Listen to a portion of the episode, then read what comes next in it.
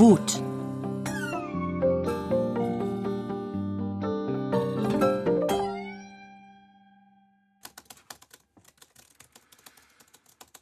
Papa? Ja. Kevin hat gesagt, sein Vater sagt, er könnte platzen vor Wut. Ja, du, das sagen jetzt leider viele. Meistens sind das nicht besonders reflektierte Zeitgenossen. Und warum könnten die platzen vor Wut? Ja, weil sie mit bestimmten Dingen in unserer Gesellschaft nicht einverstanden sind, besonders mit der Politik.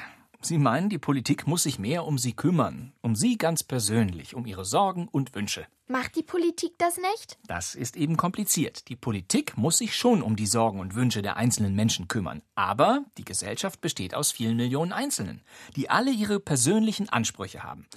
Und die sind manchmal komplett unterschiedlich. Die einen wollen mehr Umweltschutz, die anderen unbedingt mehr Straßen. Die einen meinen, wir müssen mehr für die Armen tun, die anderen sagen, wir tun schon mehr als genug. Politik muss für einen Ausgleich sorgen, verstehst du?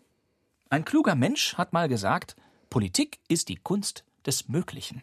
Und weil Kevins Vater das nicht kapiert, deshalb platzt er bald vor Wut. Tja, Kevins Vater ist eben auch einer dieser unreflektierten Zeitgenossen. Ich würde mal so sagen, manchmal könnte es nicht schaden, wenn der gute Mann ein bisschen mehr nachdenken würde über die Welt. Statt gleich Wut zu kriegen. Du sagst es. Weißt du, Greta, ich finde es immer wieder toll, wie wir beide diskutieren.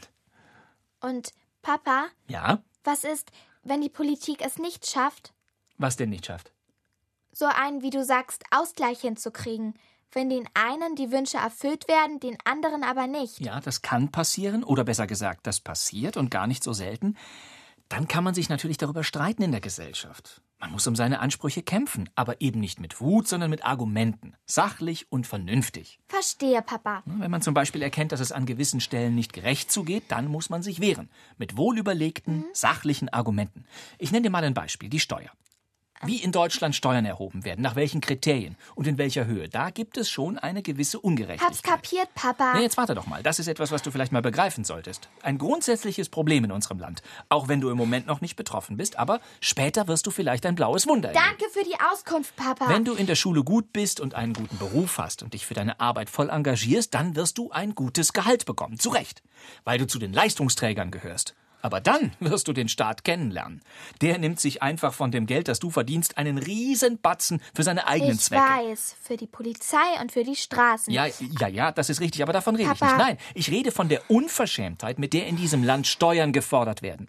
Von der Maßlosigkeit, mit der der Staat in unsere Taschen greift. Danke, ich sage das ganz Papa. sachlich. Besonders wenn du eben ein bisschen mehr Geld verdienst im Beruf. Da sagt der Staat eben nicht, das sind unsere Leistungsträger, mit denen müssen wir sorgsam umgehen. Ganz im Gegenteil. Was? Die haben so viel Geld, da können wir denen aber richtig in die Tasche greifen. Da können wir uns großzügig bedienen. Die brauchen nicht so viel. Und dann wird aus deinem eigentlichen guten Gehalt ein Gehalt, das gar nicht mehr so gut ist. Plötzlich musst du rechnen und rechnen, weil einige Herrschaften das für genau die angemessene Politik halten. Das sind ja die Könige im Land.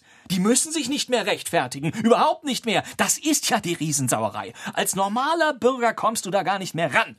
Da hört dir niemand mehr zu. Verstehst du, Greta? Verstehst du? Greta? Greta? Äh, wo bist du denn? Greta?